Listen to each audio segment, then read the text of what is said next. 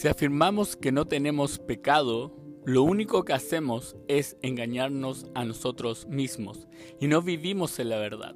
Pero si confesamos nuestros pecados a Dios, Él es fiel y justo para perdonarnos nuestros pecados y limpiarnos de toda maldad.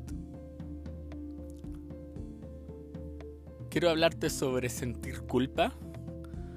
La culpa es la fuerza destructora que te paraliza, que deja que tu corazón no lata más, porque tienes una deuda tan grande hacia otras personas y sientes que tienes una deuda tan fuerte hacia otras personas que te hace sentir culpable.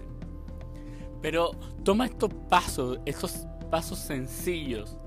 Primero, confiesa a Dios tus pecados, confiesa a Dios tus errores. Porque Dios ya te perdonó.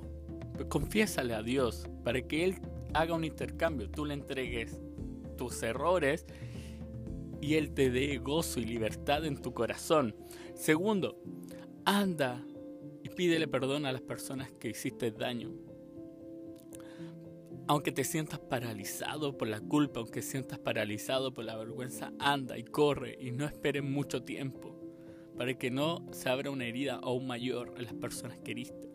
Y tercero, perdónate a ti mismo. Perdónate, porque Jesús ya te perdonó. Él ya te dio todo perdón. Pero recuerda eso, que Jesús ya te perdonó. Y cuando tú lo recuerdas ya puedes perdonarte a ti mismo.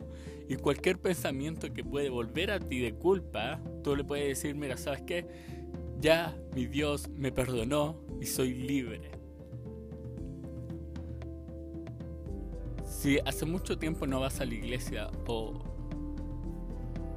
nunca has ido a una, Jesús murió y resucitó por ti para darte una vida y una vida en abundancia.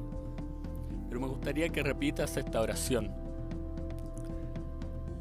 Jesús, gracias por darme libertad, por saldar mis deudas. Ayúdame a que yo pueda tomar las decisiones correctas. Hoy Jesús te declaro como mi Señor y mi Salvador te entrego mi vida en tu nombre. Amén. Si, no si nunca has sido una iglesia o está alejado de la iglesia, googlea y busca iglesia cristiana más cercana. Anda a una iglesia que esté llena de gracia y que tenga un ambiente que dé vida. Bueno, estamos viendo, estamos hablando. Chao.